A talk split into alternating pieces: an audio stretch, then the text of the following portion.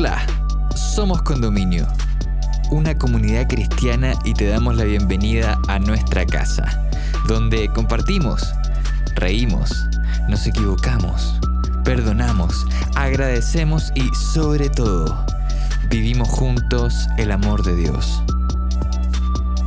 Llegamos a ti con nuestro podcast Confinados, presentándote el capítulo Mi casa y los cambios generados por la cuarentena. Tamara Bernal, que es psicóloga, y Cecilia Ahumada, amiga de nuestra casa, nos invitan a reflexionar sobre el lugar en el que más hemos estado en los últimos meses. ¿Cómo administrar esta casa que se transformó en múltiples espacios? ¿Algún día volveremos a la normalidad que teníamos en nuestros hogares? ¿Será que la pandemia tornará nuestras relaciones más frías? Te invitamos a escucharlo y esperamos puedas encontrar muchas respuestas a estas preguntas en este episodio. Bienvenida, bienvenido.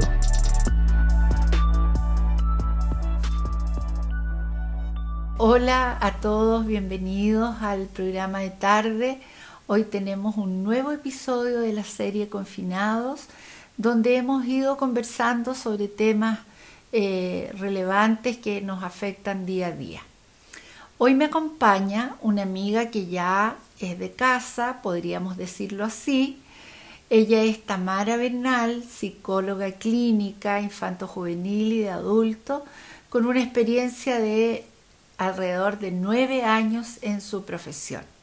Hola Tamara, ¿cómo estás? Bienvenida. Gracias Cecilia, hola. Aquí estamos contentas nuevamente de acompañarlos a ustedes y poder colaborar con esto tan lindo que ustedes hacen. Gracias, muchas gracias. Eh, Tamara, aunque tú has estado con nosotros ya eh, varias veces, y algunas de las personas te conocen. A mí, a pesar de eso, como hoy día seguramente vamos a tener otras personas que no te conocen, me gustaría que hicieras una pequeña presentación de, lo, de tu situación de familia, si estás casada, y también que nos cuentes un poquito de la parte laboral. Mira, eh, llevo, como tú decías, nueve años ya en la práctica, en este trabajo maravilloso que es la psicología, la psicoterapia clínica. Em, también tuve un tiempo, cuatro años más o menos, en el trabajo que tenía em, en una oficina que velaba por la protección de los derechos de los niños, en el que yo realizaba peritaje psicológico eh, para que se restituyera eh, los derechos de esos niños. Mm. Entonces, ahí es una experiencia ganada, Por supuesto. Eh, que claramente ahora también la, la, adjunto con lo que hago también en la clínica. Por otro lado, estoy casada, felizmente, mi esposo es arquitecto, así que ahí complementamos nuestras áreas de alguna manera. mi, tengo un, un, hijo de cuatro años, Gastoncito, mi primer hijo, y Genarito, que tiene seis meses, que es un gordo hermoso. ¡Ay, qué lindo! llena de alegría. Sí. Tienes tus dos varones ahí. mis dos protectores, así que nuestra tribu ya eh, creció. Bueno, una perrita pequeña que ella es la primera de todos, que ella llegó antes. Y bueno, es nuestro angelito, nuestro angelito guardián también, eh, y que también se suma a esta familia. A esta familia, qué lindo. Bueno, un gusto saber, pues conocerte y, y, bueno, ahora entonces ya nos podemos eh, disponer a, conversar. Súper. Eh, mira, em, el tema que vamos a, a conversar hoy tiene que ver en realidad con todo lo que hemos estado viviendo este último tiempo, estos últimos meses. Y, la verdad que, bueno, hemos sido todos afectados por lo que estamos viviendo, la pandemia y, y toda esta situación. Entonces el tema de hoy es mi casa y los cambios por la situación de la pandemia. Y en relación a eso es que eh, yo te voy a hacer algún comentario para hacerte ahí algunos alcances y preguntas para que tú ahí nos vayas comentando. Eh, con la pandemia eh, nuestras casas sin duda han cambiado mucho porque eh, mm. pasaron a ser ahora oficinas, colegios, restaurantes, gimnasio y no sé cuánto más porque, porque bueno, dependiendo también de los espacios. En relación a esto, eh, ¿es posible que esta nueva forma de, de vivir que hemos tenido que adoptar en este último tiempo eh, haya causado o cause, eh, pueda causar estrés en las personas, en las familias? Mira, interesante todo lo que tú planteas, eh, porque quedarse en casa trae consigo una inminente reestructuración al interior de la familia, ya que empezamos a funcionar con la mayoría de nuestras labores que antes hacíamos cotidianamente en distintos espacios, ahora los concentramos todo en un mismo lugar que es la vivienda. Claro. Y en la vivienda, aparte de realizar lo mismo de siempre, se nos añade, bueno, en las que estamos ah, en confinamiento, mm. se añade el teletrabajo y por supuesto que en familias con niños también se añade la que están en etapa escolar se añade la, educación también. Por lo tanto, es un error comparar que esta situación es un relajo, es una vacación, porque en la práctica no es un trabajo doble. Mm, eh, por, lo, por ende, eh, aparte de seguir con el estrés del cotidiano vivir antes de la pandemia, porque el trabajar siempre supone una cuota, aunque sea mínima de estrés, ya porque son los desafíos diarios y cotidianos, pero ahora se nos suma el estrés de afrontar porque es un escenario eh, nuevo. Claro, total. Por lo que eh, eh, estamos aprendiendo a manejar. Entonces es como caminar en una cuerda floja. Entonces cuidamos cada paso y vamos a través de ensayo y errores viendo las mejores estrategias. Mm. Por eso resulta necesario redoblarle inicialmente el esfuerzo para reacomodar la dinámica al interior del hogar para que podamos seguir funcionando con éxito. O sea, no podemos funcionar como lo hacíamos antes porque el escenario es diferente. Claro que sí, de todas maneras. Eh, y en relación a, también al tema del cambio, em, otra cosa que, también cambió y, que, y que ocurre cada vez que nosotros es necesario que salgamos eh, salimos y volvemos de la casa, ahí se nos provoca todo un trastorno porque ahora tenemos que volver, eh, mm. cambiarnos la ropa, echarla a lavar de inmediato. ¿Qué hacemos con los zapatos? Llevar, eh, lavarse las manos muchas veces. ¿Tú, ¿Tú, crees que este tipo de comportamiento ¿Vamos a mantenerlo o van a ver algunos rasgos de él después de la pandemia? ¿Y qué hacer también para no convertirnos en maniáticos en función de, lo que está pasando del virus? Sí, sí. Toda la razón ahí eh, en la pregunta ahí la, está muy bien dirigida porque eh, es lo que va a pasar. Mm. Sí. ¿Por qué? Porque en el fondo estamos creando rituales de comportamiento en la medida que lo vamos repitiendo. Ya llevamos tres meses, vamos al cuarto mes, y estos comportamientos se van naturalizando eh, y van formando parte de nuestro repertorio eh, normal de comportamiento. Mm.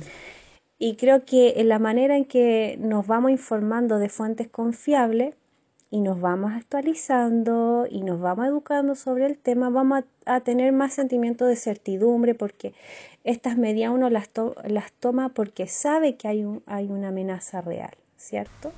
Pero en la medida de que esta amenaza real vaya desapareciendo, entonces tenemos que actualizar también nuestra forma de operar. Ahora, la certidumbre nos va a ayudar a gestionar los cambios y a generar cambios idóneos y que sean acorde a nuestra realidad.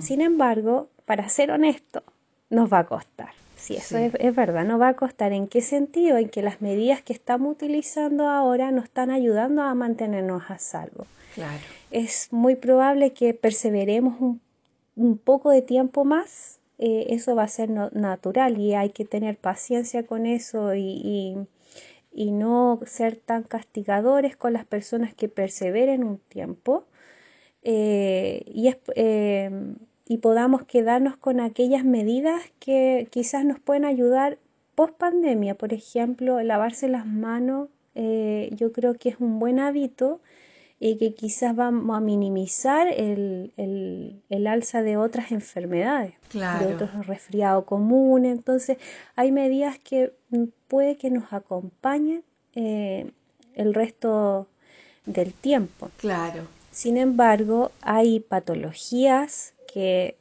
eh, se ven potenciadas con estos, estas nociones de eh, de peligro y de esta noción de que está todo contaminado. Entonces, mm. eh, estas patologías se ven muy reforzadas con esta realidad. Claro ¿ya? Entonces, ahí hay que prestar atención eh, en cuando esto pase eh, cómo el, individuo, sigue funcionando. Y esto ya es, a nivel individual, que la persona sea consciente de que si esto eh, lo sobrepasa, a pesar de que la pandemia ya haya pasado y ya no hay un riesgo real, Ahí ya necesita el apoyo de un especialista eh, que le ayude, porque claramente esto ya va a representar un malestar para la persona como para su entorno, porque no va a ser coherente con la realidad. Claro, claro, sin duda.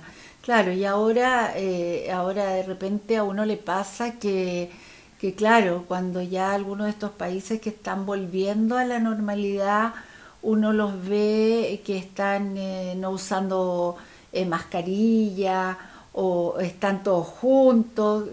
Ahora ya nos parece como extraño eso, ya, ya provoca un impacto. Exacto.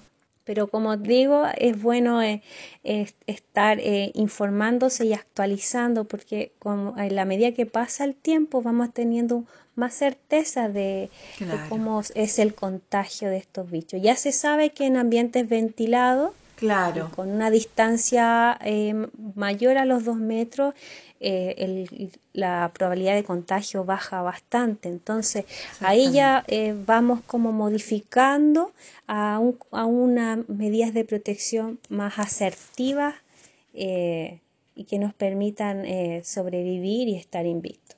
Claro, sin duda. Tamara, mira, yo he pensado que el, el encierro por, por la cuarentena eh, creo que también nos ha permitido reflexionar sobre temas que de repente eh, podíamos haber dado por sentado, mm. eh, como es la, importancia de las relaciones saludables y también la importancia de, compartir. ¿Cómo mm. tú has sentido este, este cambio o, o esta situación en tus pacientes? Eh, tú sientes que, algunas personas que han llegado a verte les ha afectado y, también por otro lado, ¿crees que nos volveremos más distantes eh, con quienes o a quienes amamos? ¿Nos acostumbraremos mucho a las mm. relaciones por la pantalla o, en forma virtual? Eh, mira, yo creo que la pandemia nos tiene a todos pensando, reflexionando mm. sobre esta nueva experiencia, porque es muy novedosa. Entonces creo que vamos sacando lecciones eh, cada día, ideas y nociones sobre la manera en que estamos llevando este reto, eh, de tal manera que vamos aprendiendo y esto nos va a quedar como recurso para un próximo evento similar o otro un próximo evento. Esto es un recurso que estamos armando. Eh, la necesidad de contacto a la que estábamos habituados se va notando en la medida que pasa el tiempo, mm, ¿ya? Porque con cierta frecuencia uno tiene el contacto eh, presencial con las personas y es ahí cuando comenzamos a experimentar la necesidad, la falta. Sin embargo, se nos abrió la oportunidad de explorar una alternativa tecnológica. Claro. Y que nos ha resultado útil. Sí. Estamos aprendiendo de esto también y con el tiempo sabremos manejarlo mejor seguramente.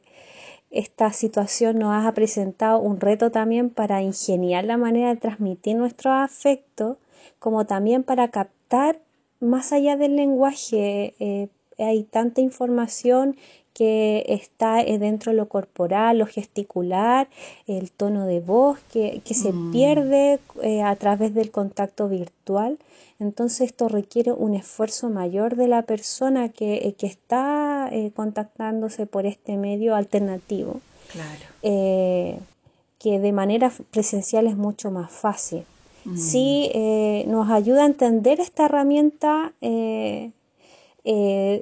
nos ayuda también como a, nutrir los, vínculos, hay que verlo como una alternativa y, y entender cómo personas por diferentes motivos que están distanciadas eh, mantienen sus vínculos, por ejemplo, un hijo que se va a estudiar de intercambio, hasta los astronautas que pasan muchos meses ahí en el espacio y tienen familia, exacto, o personas por trabajo, eh, los militares que a veces se van a, a misiones al extranjero.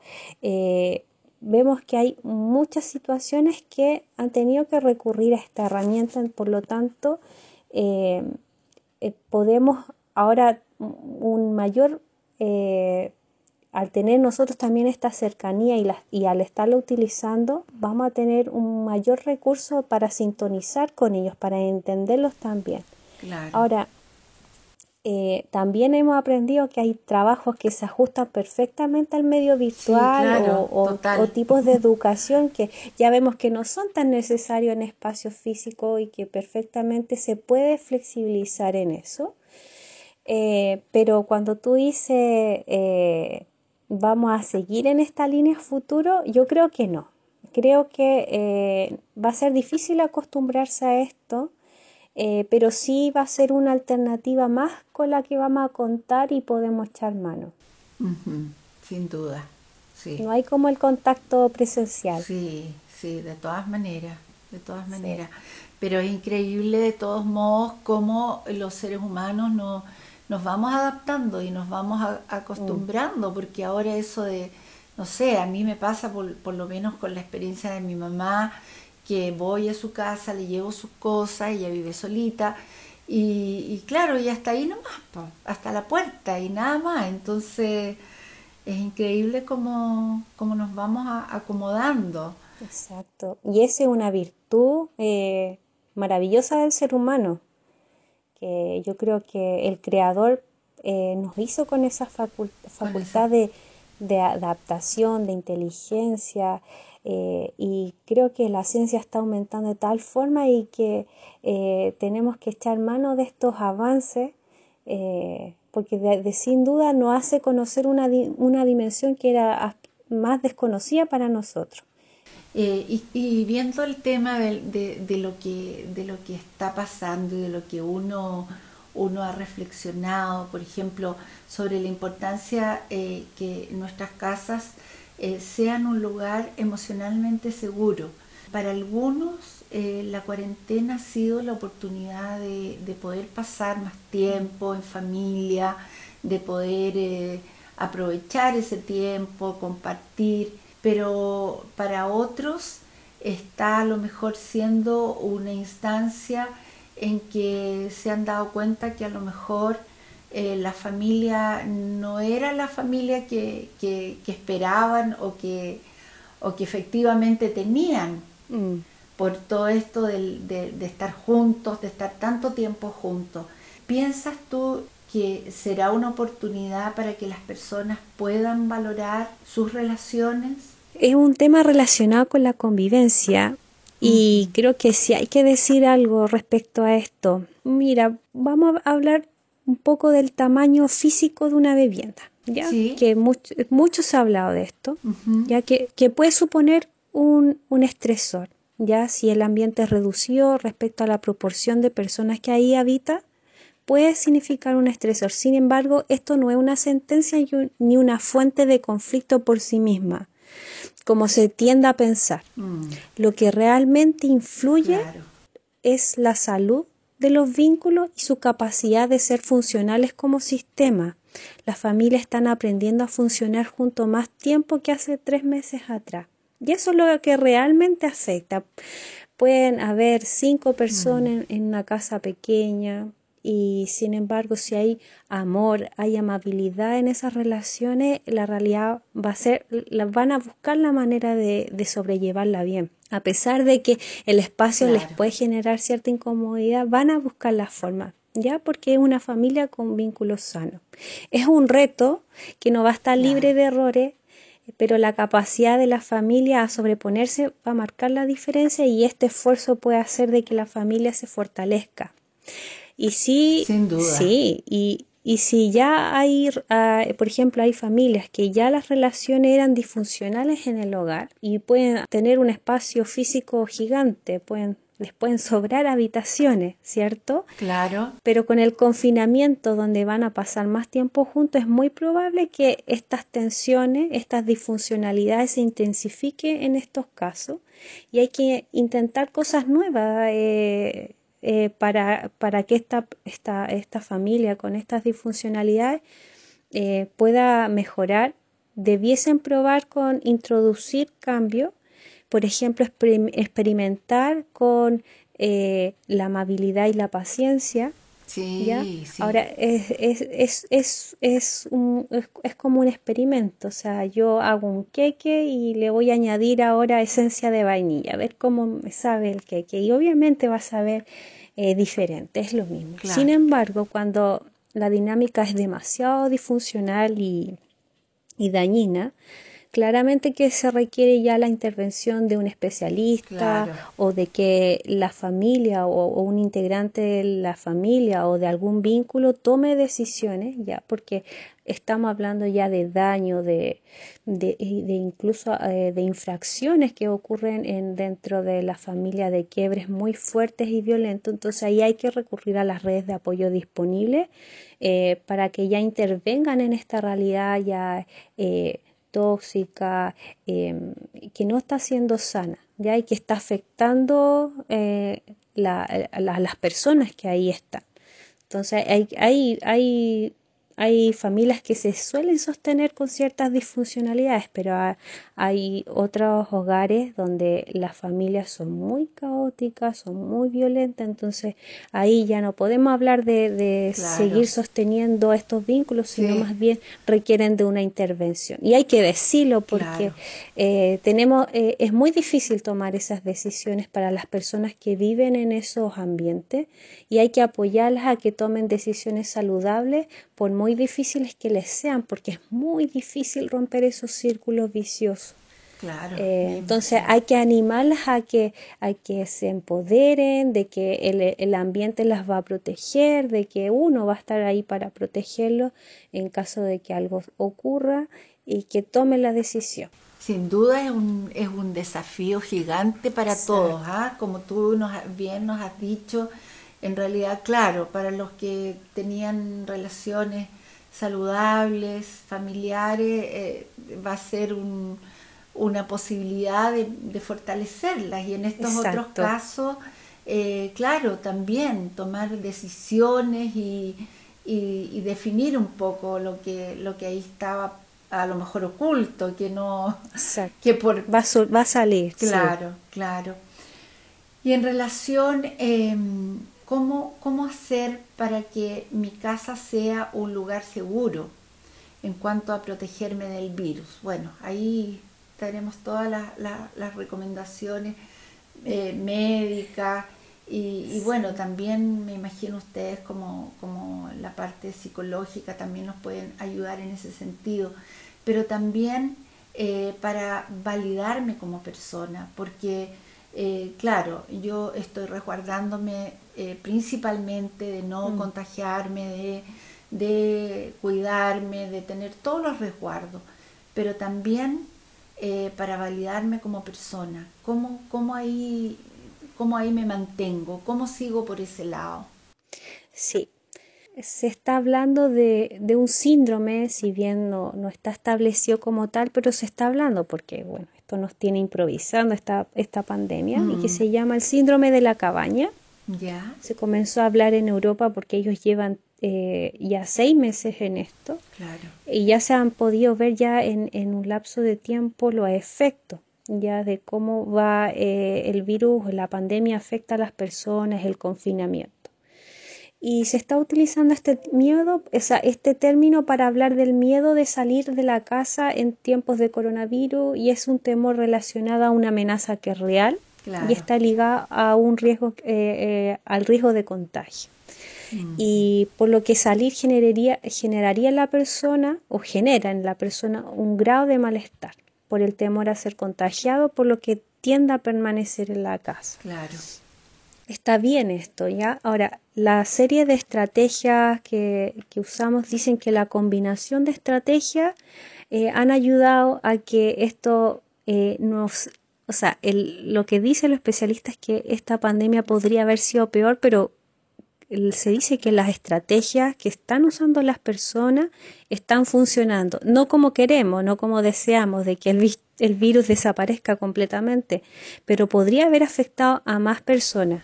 Mm. Entonces tenemos que tener esa visión de que sí, el aislamiento sí está funcionando, etcétera, pero también hay otras medidas psicológicas, como tú decías, que tienen que ver en cómo yo también eh, eh, resguardo mi salud emocional y psicológica en este contexto tan complejo y, y es difícil, ¿ya? Pero aquí me gustaría sacar ciertos mitos. Es natural sentir temor. Sí. Es natural sentir cansancio, eh, sentir tristeza un día, es normal. Mm. Entonces, ya ahí ya nos sacamos esa presión y ese miedo a que tendré algo, tendré algún trastorno. No, no hay un trastorno ahí eh, que esté aflorando producto de la, de la pandemia. Sí hay, hay situaciones que se van a gatillar porque la pandemia sí representa un estresor, pero el confinamiento sí genera agobio, agotamiento, eh, porque estamos usando todos nuestros recursos posibles, la creatividad, la paciencia, la tolerancia, entonces van a haber días donde hay personas que se van a ver sobrepasadas y es normal que se sientan agobiadas. Entonces vamos a sacarle ese peso de que está bien, y que estén tranquilas frente a eso, que pase es, ese mal rato va a pasar. Van a descansar y al día siguiente van a sentir de que esto ya eh, no está tan presente esta emoción negativa. Mm. Em, sí hace el alcance que hay personas que si tenían alguna patología que no estaban viendo antes, probablemente que un ambiente estresor sí lo, se los va a hacer notar. Se va a gatillar. ¿Ya? Claro. Exacto. Otra medida que se eh, ayuda mucho a las personas es mantener eh, el contacto con personas de confianza, que puedan comunicarse con ella con cierta frecuencia. ¿Y por qué con personas de confianza? Porque es con ellas es con quien nos permitimos ser más vulnerables y podemos mostrar nuestras debilidades. Nos conocen y cuando somos vulnerables o débil, ellos de alguna forma no nos avergüenzan, sino que nos contienen, nos escuchan, nos aceptan. Entonces eso permite un desahogo eh, muy sano, fortalece la relación también de ese vínculo y la persona sale aliviada. Entonces ese tipo de contención emocional que, que se brinda a la red eh, es muy bonito que se da. Lo otro es establecer eh, algunas rutinas en relación a, necesidades eh, fisiológicas, por ejemplo, comer, almorzar, la higiene y, el descanso. O sea, es parámetros bien generales, o sea, no así horarios eh, tan eh, em, extensos y como este es el horario que yo salgo a hacer ejercicio, este porque al final estas listas a veces son imposibles de cumplir. Solamente una lista sencilla en base a necesidades fisiológicas eh, y ahí uno va viendo que si le sobra tiempo, ahí uno puede incorporar alguna otra actividad. está también el trabajo, así que también hay que ponerlo en la lista, sin duda. Pero esas son como algunas recomendaciones que también las hace el Ministerio de Salud, que es importante recordarlas pues. eh, para que se nos haga hábito finalmente estas medidas eh, eh, preventivas de la salud mental. Hay algo que me gustaría hacer notar, que existe la llamada agorafobia, ¿ya? Que es muy parecida al, síndrome de la cabaña, pero a diferencia de la agorafobia, que es temor a, estar en espacios públicos o donde haya muchas personas, es un temor muy fuerte, ¿Ya? pero la amenaza no es real. ¿ya? Mm. Entonces, eh, es, bueno saber esto eh, cuando pase la pandemia, ¿ya? Cuando eh, estar consciente de que ojalá no se genere esta agorafobia. Claro. Probablemente hay personas que la van a sentir, donde van a sentir que se van a morir porque el temor las sobrepasa. Claro. pero a diferencia de lo que estamos experimentando nosotros, es un miedo justificado.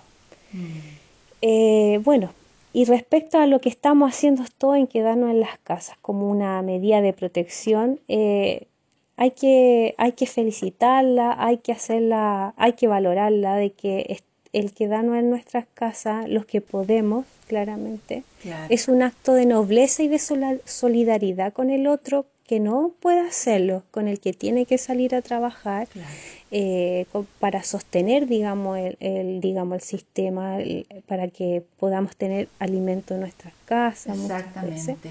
Entonces, entendemos que todos estos cambios que estamos haciendo no es por uno, sino que estamos haciendo un acto de generosidad, eh, por, los más vulnerables y por las personas que están brindando soporte a, las personas enfermas. Entonces hay que valorar eso, de que lo, que estamos haciendo está bien y es un acto muy solidario y que, y que lo tenemos que seguir haciendo. Sí, sin duda. Y, la verdad que, que yo creo que de esto tenemos que sacar muchas lecciones eh, positivas, porque eh, no, no, ha sido un tiempo menor el que hemos estado en una condición tan distinta a la que la mayoría de mm. las personas teníamos. Entonces yo creo que eh, de todo lo malo tenemos que sacar cosas también positivas. Exacto. hoy Tamara, y creo que ya se nos va acabando el tiempo, pero ya como para, para ir terminando. Mira, es algo que, no puede faltar y que es el, tan usado, em, el, uso de la, de la mascarilla que, hemos usado tanto durante todos estos meses. Pero eh, yo aquí te quiero, te quiero pedir que tú nos, nos des algunos consejos con respecto a, a esto que nosotros, eh, como te decía, claro, para salir hemos usado tanto la mascarilla, llegamos a, la casa, nos desprendemos de ella y nos desprendemos de ella en todos los aspectos, en, mm. la protección de, lo que tiene que ver con el virus y también en lo que significa estar eh, de cara limpia a nuestra familia, a con mm. quienes estamos aquí confinados y, y con quienes tenemos que enfrentarnos eh, como somos, a lo mejor ya con un poco de estrés, a lo mejor sin ganas de ponernos a cocinar, a lo mejor, mm. eh, no sé, sintiéndonos que estamos a lo mejor con algunos síntomas. Eh, ¿cómo, podemos ahí enfrentar este tipo de, de situaciones? ¿Qué nos podrías tú recomendar o orientar? Sí, es una interesante analogía eh, esto de la mascarilla que cubre, ¿cierto? Es una paradoja. Usamos la mascarilla para protegernos, ¿cierto? Y, eh, y la hacemos por miedo a ser atacados o infectados por algún patógeno del que sabemos que puede ser muy perjudicial. Exacto. Y la única necesidad que yo veo de que a veces seres queridos recurren como a, cubrirse, simbólicamente hablando, es nada más que por un miedo también, mm. que es el miedo a lastimar o a causar una reacción que perturbe la salud del vínculo, quizás eh, el otro es muy severo en su reacción y surge esta necesidad de esconder. Mm. Por ejemplo, eh, el miedo al rechazo, ¿ya? Pero eh, es un intento de protegerse. Ya y en ese punto siempre hay que hay que pensar la manera saludable en cómo transparentamos las cosas antes de, decirla. Hay que pensar un poco. Mm. por ejemplo voy a poner un ejemplo muy muy tierno. Eh, en el caso de los niños ya y hay veces que es necesario cubrir cierta información, por lo que ahí nosotros eh, eh, somos los papás más cuidadosos porque hay información que no es apta para su comprensión y no posee las herramientas. Claro. ¿ya? Y ahí uno puede hacer la analogía con una persona grande que a veces uno tiene que cuidar la forma en, la que eh, contamos las cosas. A veces con menos dureza es mucho mejor que decir palabras duras. Aquí, bueno, con los niños también. Claro decimos la información de una forma distinta para que eh, ellos eh, puedan modular esa información. Y se la decimos de manera amable y sencilla. Claro. Y le decimos la verdad igual, ¿cierto? Sí, Pero claro. eh, la, la, manera es, es, la que cambia. Es. Entonces, la invitación es esa, a que busquemos una manera cercana, amorosa de, de decir las cosas. ¿Ya? Mm. Y esta manera va a bajar los niveles de defen defensivas que tenemos o las corazas que a veces nos ponemos eh, para, eh, para transparentar a veces nuestro, a veces en nuestros agobios, nuestras vulnerabilidades, Exacto. porque a veces nos tratamos de mostrar fuertes, pero también nos agotamos, entonces eh, el, el, también el solo hecho de disculparse cuando uno reconoce que ha fallado, ya eso baja el nivel de defensivo de un vínculo. Claro. Claro. Así que intentar aprobar esto diferente. Esa es la invitación. Súper, súper, súper. Tamara, hoy ha sido súper interesante conversar contigo. Estamos con un tema que es tan eh, atingente y que día a día estamos aprendiendo y necesitamos de, de recomendaciones, de consejos, de, de ayuda. Así que te agradecemos mucho, Tamara. Gracias por tu por acompañarnos, por tus aportes, por todo tu, tu, mensaje que ha sido de mucha utilidad. Gracias a ustedes de verdad por, por eh, de alguna forma ustedes están acompañando a muchas personas, así que eh, creo que eh, de alguna forma también mandarle un abrazo a las personas de que esto va a pasar, así que eh, mis felicitaciones también a, a esta iniciativa que eh, a detrás de, de, esto hay muchas personas, así que el abrazo y, y las felicitaciones sí. van a ellos también. Gracias, muchas gracias. Bueno, Tamara, me despido de ti, te agradezco una vez más, espero que nos volvamos a encontrar en otro episodio. Así que muchas gracias. Ya, pues un abrazo gigante para ustedes. Otro, otro, gracias. Ya, chao, chao, chao, chao. Los dejo a todos amigos invitados para que eh, visiten también nuestro sitio web somoscondominio.cl. También pueden visitar nuestras plataformas digitales, YouTube, Instagram, Spotify, encontrándonos con el mismo nombre, Somos Condominio. Eh, esperamos que haya sido un programa de, provecho para ustedes. Eh, estamos seguros que esto también va a pasar pronto. Y los esperamos en un próximo episodio. Un abrazo grande. Chao, chao. Hemos llegado al final de este episodio. Esperamos que estos minutos hayan sido relevantes para tu vida. Si quieres acercarte a nuestra comunidad, puedes ingresar a somoscondominio.cl o encontrarnos en Instagram como Somos Condominio. Para nosotros sería un tremendo honor poder conectar contigo. Sigue sintonizando para más episodios y gracias por estar con nosotros.